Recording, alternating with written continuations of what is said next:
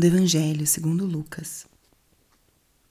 Naquele tempo, Jesus dizia: Aqui é semelhante o reino de Deus, e com que poderei compará-lo? Ele é como uma semente de mostarda que um homem pega e atira no seu jardim. A semente cresce, torna-se uma grande árvore e as aves do céu fazem ninhos nos seus ramos. Jesus disse ainda: Com que poderia ainda comparar o reino de Deus? Ele é como o fermento que uma mulher pega e mistura com três porções de farinha, até que tudo fique fermentado. Palavra da salvação. Espírito Santo, alma da minha alma, ilumina minha mente, abre meu coração com teu amor, para que eu possa acolher a palavra de hoje e fazer dela vida na minha vida. Estamos hoje na terça-feira da trigésima semana do tempo comum.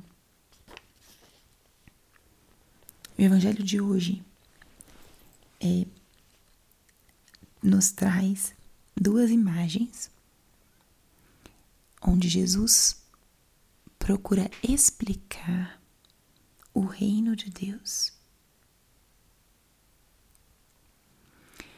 O reino de Deus é esse espaço onde a soberania é do Senhor. Ele vela, governa, dirige, orienta, buscando de uma maneira extraordinária o bem de cada um dos membros, dos cidadãos desse reino. Quando nosso Senhor fala do reino de Deus, ele tem a necessidade de ensinar, porque o reino do Senhor não é como os reinos desse mundo. Através das imagens e das parábolas, Jesus explica como é o reino de Deus. E com essas duas parábolas que Jesus conta hoje, a gente já pode deduzir alguns elementos do reino de Deus que podem também se fazer parte da nossa própria vida, do, entre aspas, reino da nossa vida, da nossa existência. E ele compara o reino de Deus primeiro com uma semente de mostarda. É a menor de todas as sementes e ela cresce e se torna uma grande árvore. A primeira lição do que é o reino de Deus está aqui nesse exemplo de uma semente de mostarda algo pequeno que depois se torna grandioso e capaz inclusive de abrigar outros seres. Pequeno e grandioso.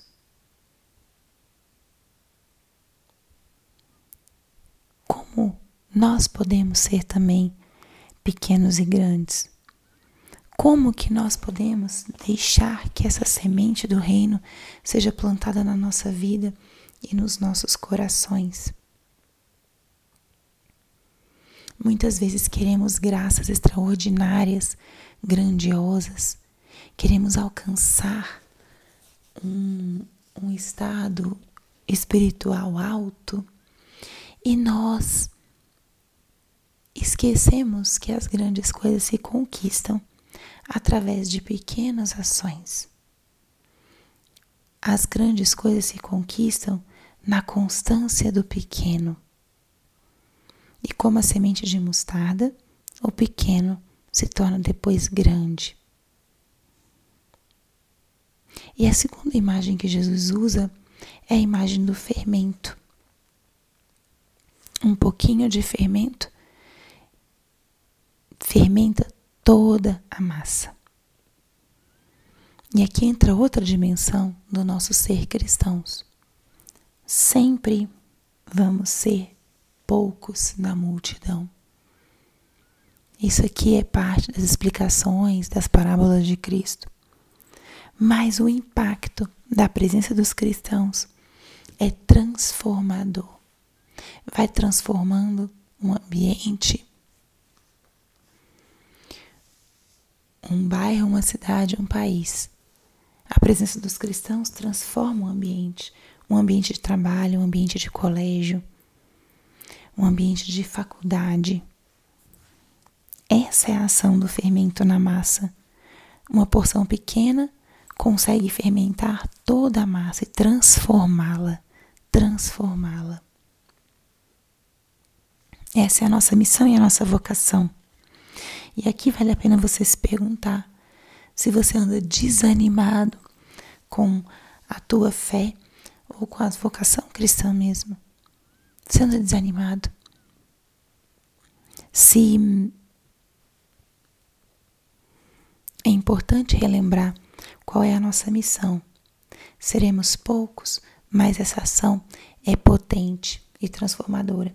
Então, a quantidade, o fato de estarmos sozinhos, muitas vezes nos nossos ambientes, não deve ser motivo de tristeza, de desespero, mas sim de esperança, de muita confiança, porque uma pequena, como uma pequena porção de fermento fermenta toda a massa, também a presença dos cristãos, onde quer que estejam, se irradia e vai transformando aquilo que está ao seu redor. Então, levemos essas reflexões para o nosso dia de hoje. Exercemos nessa fidelidade nas pequenas coisas, sabendo que, como grão de mostarda que se torna uma grande árvore, também a nossa fidelidade no pequeno vai depois tornar grandiosa e como fermento na massa. Como posso eu ser fermento na massa? Não esperar que todos se convertam, que todos sejam católicos, mas como posso eu ser fermento na massa no ambiente onde eu estou, seja na família, na faculdade, na escola, no trabalho? Como é que eu posso trazer essa luz de Cristo através da minha presença e da minha vida? Essa é a vocação do cristão. E escutando as palavras do Senhor, trazendo-as, tornando-as em prática, nós vamos assim cumprindo, vivendo a nossa vocação e deixando uma marca por onde passamos a marca do amor de Deus. Glória ao Pai, ao Filho e ao Espírito Santo, como era no princípio, agora e sempre. Amém.